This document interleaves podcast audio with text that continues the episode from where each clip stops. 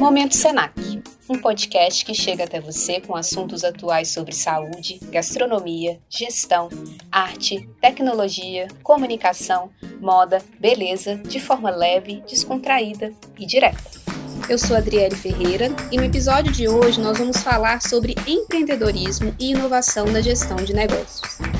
Para bater esse papo com a gente, temos como convidados o gerente de produtos dos eixos Comércio, Gestão e Idiomas do Senac em Minas, Tiago Carvalho, e a administradora, contadora, palestrante, consultora e docente do Senac em Minas nas áreas de Gestão, Comércio e Finanças, Daiane Vilela. Tiago, Daiane, sejam bem-vindos ao Momento Senac. É um prazer ter vocês aqui conosco. Muito obrigado pelo convite. É um prazer falar com a Daiane sobre um assunto tão interessante para esse momento. Olá, Adriele, Tiago, prazer é todo meu. Obrigado pelo convite. Vamos começar falando de empreendedorismo? Numa rápida busca na internet, são inúmeros os resultados para a definição de empreendedorismo. Eu trouxe para a nossa conversa uma definição do professor e colunista da revista Pequenas Empresas e Grandes Negócios, Marcos Hashimoto, que ele fala o seguinte: Empreender é ter autonomia para usar as melhores competências para criar algo diferente e com valor. A partir dessa definição, eu gostaria que vocês comentassem sobre essa primeira parte. Empreender é ter autonomia.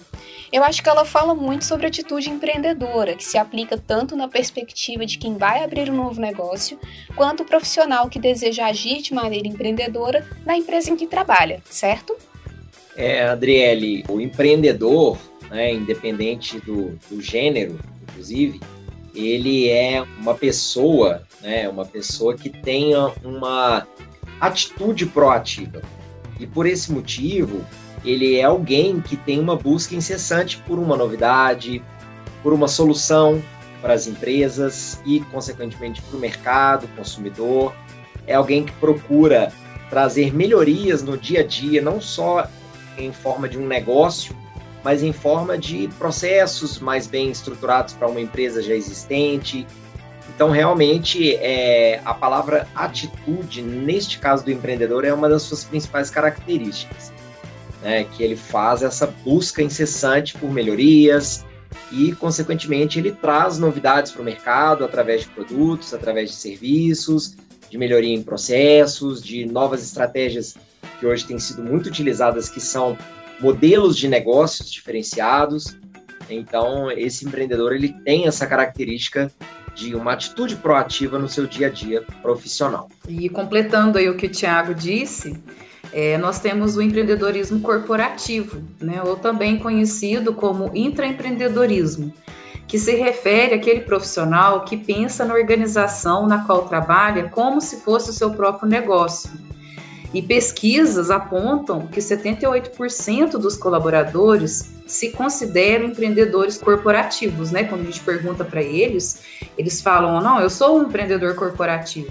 Só que, de acordo com os gestores de RH, apenas 28% desses colaboradores realmente possuem as características né, de um empreendedor corporativo. E já por outro lado, poucas empresas ainda investem em empreendedorismo corporativo no Brasil. Então, podemos concluir que o empreendedorismo corporativo no Brasil ainda é uma tática pouco explorada, tanto pelas empresas quanto pelos colaboradores, e que este cenário precisa mudar, porque ambos estão perdendo oportunidades de crescer e inovar no mercado, não é mesmo? Exatamente, Daiane. E aí, um mito que a gente precisa muitas vezes reduzir é que o empreendedor é aquele que tem só um feeling, sabe? Que é alguém que tem uma percepção muito apurada de uma oportunidade de negócio, é também, mas é alguém que exercita melhor as suas competências profissionais, que é a composição entre o conhecimento, quer dizer, ele sabe muito bem o que fazer, a habilidade, que é o saber como fazer, e a mistura das atitudes e dos valores do dia a dia desse profissional. Então, é alguém que procura não só perceber o ambiente, olhar para uma atitude né, proativa e, e no seu entorno, mas que também tem um embasamento para propor essas soluções, para propor essas melhorias através de um conhecimento e de uma habilidade. Bacana demais, Thiago. Você falou aí sobre competências, né? Que é exatamente o segundo ponto que eu ia trazer aqui da definição do Hashimoto, que ele fala que empreender é usar as melhores competências direcionando aqui agora para a Daiane, você pode falar um pouquinho sobre quais seriam essas competências que caracterizam uma atitude empreendedora? Sim, o empreendedor ou intraempreendedor, ele deve possuir o que chamamos de chá da competência. Ou seja, os conhecimentos, habilidades e atitudes necessárias para atuação na área, né, como o Tiago disse aí, né? Vou dar alguns exemplos para vocês. Com relação a alguns conhecimentos, né? O empreendedor ele deve conhecer os tipos de empreendedorismo, tipos de empreendedor, o intraempreendedorismo, modelos de negócios, conhecer algumas ferramentas, né, que podem ser utilizadas por esses empreendedores, como Canvas, planos de ação, matriz SWOT, sistemas de gestão, planilhas e entre outras. Ele deve possuir algumas habilidades, como analisar e buscar oportunidades, trabalhar em equipe, adaptar-se, utilizar recursos de tecnologia da informação, ter liderança, ter visão, comunicar-se de forma clara, negociar. Também tem que ter algumas atitudes que tem que ter uma autoconfiança, ser flexível, persistência e resiliência, proatividade, responsabilidade, compromisso e muitos outros. E aí, é, diante de todas essas características né, que compõem aí a competência do empreendedor, ele tem que ter uma grande habilidade de misturá-las no dia a dia. Né? Ele não é um profissional, uma pessoa, um indivíduo que exercita as características uma a uma. Ele mescla diversas dessas competências ao longo do dia a dia. Por isso, sim, os negócios e as empresas que utilizam-se das características empreendedoras, né, seja o intraempreendedor ou esse que vai gerar um produto ou um serviço, são empresas diferenciadas, porque ele tem essa possibilidade de mesclar a resiliência com a perseverança, a inovação com uma atitude proativa. Então, isso faz com que gera-se é, negócios e produtos e serviços mais inovadores e mais aderentes a uma realidade profissional e há uma realidade de mercado, inclusive, né, com que se precisa. O empreendedor ele tem essa percepção muito apurada do que, do que está circulando em torno dele, do comportamento do consumidor, de como estão os concorrentes. É alguém que precisa estar de olho demais nas tendências de mercado. Né? Ele não pode ficar só numa realidade né, muito estabelecida já de um negócio. Ele tem que buscar fontes que tragam novidades para ele. E aí Hoje em dia, né, com essa questão de estarmos em um ambiente digital, essas possibilidades são infinitas, né? Ao mesmo tempo, você pode estar numa palestra, está sendo transmitida de lá dos Estados Unidos, e num encontro empresarial no Brasil, de uma inovação em Israel, e aí tem toda essa, essa possibilidade com esse ambiente digital que a gente vive. Né? E quando eu falei Israel, eu não falei à toa, que é um dos países que tem o maior índice de empreendedorismo e inovação no mundo. Você tocou num ponto que leva aqui para a terceira parte da definição, né, que fala sobre o empreendedorismo sendo usado como ferramenta para criar algo diferente e com valor, que conversa exatamente com essa questão da inovação. Queria que você comentasse sobre essa relação que existe entre inovar e empreender. É, isso é muito legal porque orienta-se também aqueles que querem enveredar aí na área do empreendedorismo, né, exercitar suas características, para uma palavra que é de extrema importância para o empreendedor, que é a questão do valor. Muitas vezes a gente entende como valor algo que está muito relacionado ao custo de um produto, né, ao preço, valor monetário. E esse é um dos valores que o consumidor percebe ao consumir um produto ou um serviço. Existem diversos outros valores que são importantes, que é aquele percebido pelo consumidor, que é aquela relação positiva entre o custo e o benefício. O que, que o serviço traz de benefício ou o produto traz de ganho para aquele que o consome, quanto aquele que ele paga, e não só um custo financeiro, um custo de tempo, um custo de aquisição, um custo emocional. Né? Veja exemplos de consumos de produtos de luxo tem um altíssimo custo. Muitas vezes é, um valor agregado não tão grande, mas que trazem um valor percebido imenso para o cliente. Por quê? Porque tem, está relacionado a um aspecto emocional, a uma necessidade, a um desejo daquele consumidor, que é a característica essencial do valor, que é aquilo que o cliente percebe relacionado àquilo que você oferece. Né? Então, muitas vezes a empresa ela se assume como um, um produto de alto valor, como um serviço muito valorizado, mas quem tem que responder a isso é o próprio consumidor. Completando, Tiago, o que você disse, é, quando conversamos com alguns profissionais da área, né, quando falamos com eles em inovar ou criar algo diferente com valor, muitos pensam que podem inovar somente em tecnologias, sistemas, estruturas, ou criar produtos ou serviços novos. Sabemos que também é importante né, essa parte de, de, de inovação, mas essas inovações necessitam de um investimento mais alto. E que no momento delicado em que estamos vivendo, muitos negócios não estão tendo condições de realizar esses investimentos.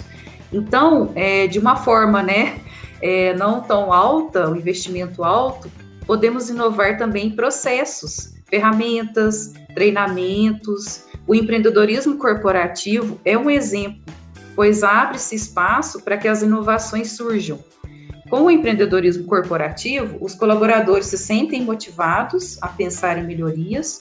Esse processo ajuda na identificação de pontos fortes e fracos da empresa e também no surgimento de soluções que resolvam os problemas e desafios do dia a dia. Por isso, a importância de avaliar e estudar a empresa, para identificar os possíveis pontos de melhorias e inovação. Perfeito, Daiane. Se trouxe aí muito presente na sua fala essa questão do empreendedorismo corporativo. E falando agora do ponto de vista de mercado, né, a gente percebe que o profissional que tenha essas competências bem desenvolvidas, né, que tenha esse olhar empreendedor, esse olhar da inovação, é um perfil que tem sido muito requisitado pelo mercado. Só que muitas vezes pode acontecer desse profissional chegar numa organização, né, com esse olhar de querer trazer essas mudanças e se deparar com alguns desafios, como a resistência das pessoas ou a burocracia de processos enraizados. Que dicas que vocês podem deixar para os profissionais que se encontram diante desse dilema e como que eles podem usar essa postura empreendedora para influenciar positivamente o ambiente corporativo, impulsionando as inovações? Infelizmente, Adriele, nem todas as empresas possuem um ambiente favorável ao empreendedorismo corporativo. Ainda é uma tática pouco explorada no Brasil e sabemos que as pessoas são os recursos mais valiosos que uma empresa possui, não é mesmo? No empreendedorismo corporativo, elas trabalham em prol do negócio em busca de ideias, projetos e inovações que agreguem melhorias, de modo a aumentar a sua performance e quase 80% dos colaboradores, né, uma média, gostaria que existisse um processo de empreendedorismo corporativo nas empresas nas quais essa prática ainda não é percebida. E algumas dicas para ajudar, né, quando acontecer, né, de você trabalhar numa empresa que não tem muito essa abertura, é, seria aceitar né, os erros inerentes ao processo de empreendedorismo. Sempre vai existir erros né, quando você atua né, com o empreendedorismo corporativo vencer o medo organizacional, que impede muitas vezes os colaboradores né, de empreender nas empresas. É preciso ter estratégia, ter liderança, paciência e saber comunicar ideias à equipe. Comece analisando, sugerindo ideias e mudanças pequenas. É, tente mostrar para os gestores os benefícios da iniciativa empreendedora, como, por exemplo, como a organização pode se tornar mais competitiva no mercado, é, como seus processos podem ser mais aprimorados de maneira contínua. Os produtos e serviços também recebem melhorias, o que leva à conquista de mais clientes e à satisfação dos consumidores e, consequentemente, o aumento da fidelização. Bom, e aí também, né, corroborando o que a Daiane comentou, esse profissional, né, ele pode começar a propor para as empresas o que a gente chama de inovações incrementais, que são aquelas que você aprimora aos poucos um processo, um produto, um serviço, e isso vai trazendo uma, uma referência cultural para aquela empresa. Né? Não há necessidade de imediatamente incorporar uma inovação muito radical, aquela revolucionária que vai mudar o perfil do, do consumo daquele produto, do modelo de negócio da empresa.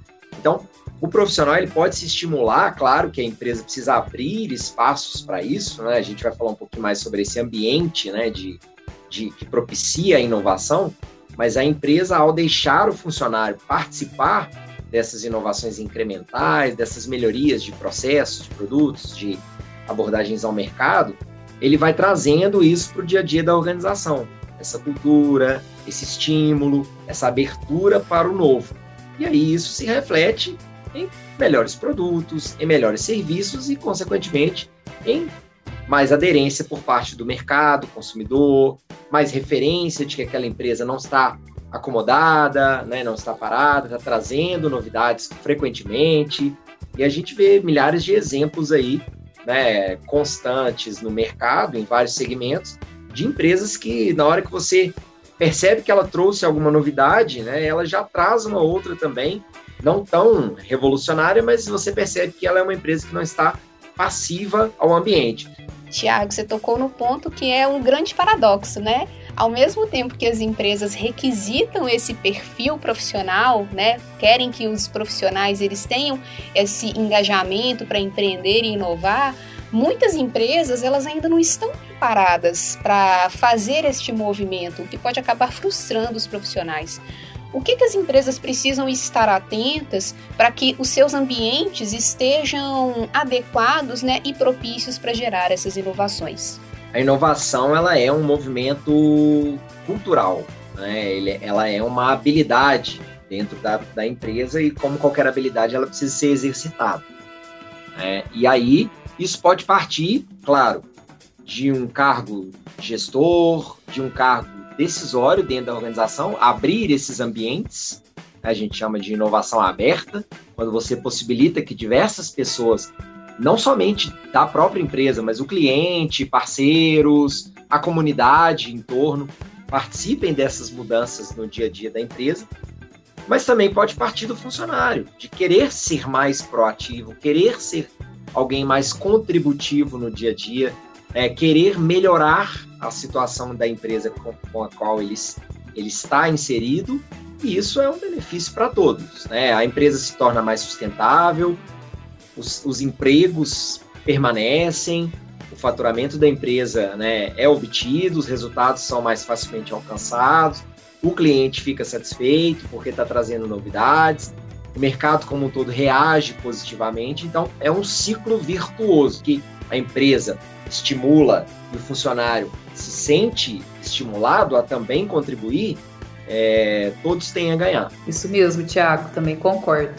Um bom programa de inovação precisa estimular o intraempreendedor.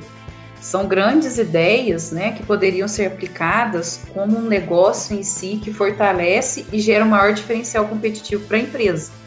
O estímulo para o engajamento dos colaboradores pode vir por meio do ambiente laboral, das campanhas, das gratificações ou outras as ações que combinam com o seu negócio.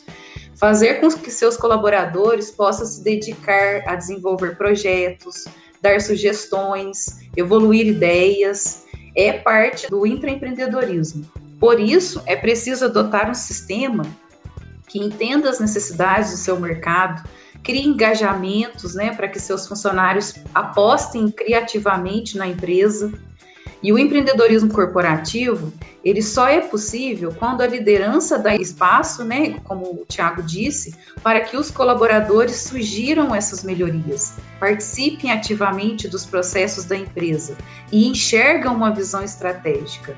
Não apenas né, com aquela visão de cumprir ordens, desempenhar apenas as suas funções.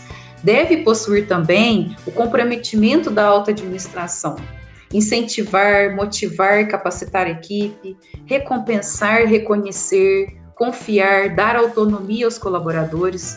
Um exemplo de empresas que trabalham assim é a Johnson Johnson, Magazine Luiza, Nestlé, Natura, Samsung, Honda.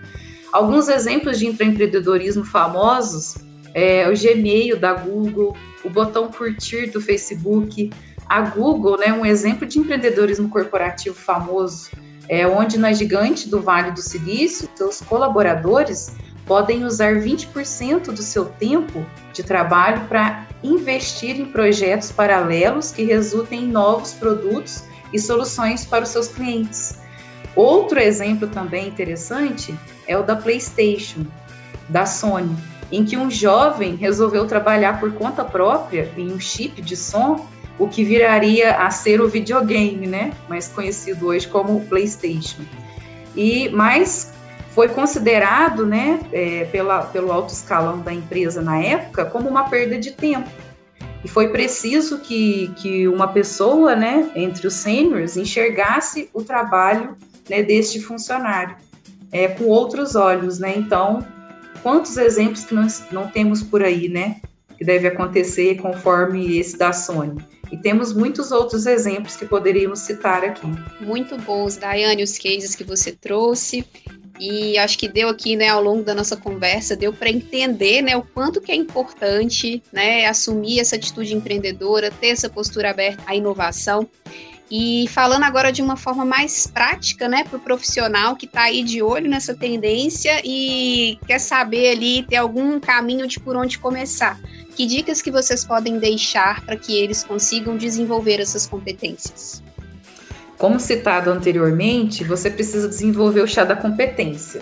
Ah, nossa, mas só fala nesse chá da competência, né? Até os meus alunos comentam muito sobre isso quando a gente conversa com os gestores. Sim, gente, o chá da competência, ele é a base, né, para você atuar na sua área. Né? Então, você tem que desenvolver. Então, são os conhecimentos, habilidades, atitudes necessárias, né? E como que podemos desenvolver essas competências? buscando realizar cursos, participar de workshops, palestras, assistir vídeos, ouvir podcasts, realizar leituras sobre empreendedorismo. Temos ótimos livros, estudos de casos. Se possível, trabalhar nos setores de inovação, porque tem empresas né, que, que possuem esses setores. É, acompanhar as mudanças e tendências do mercado. É, e outra dica é testar e validar na prática ideias e modelos de negócios.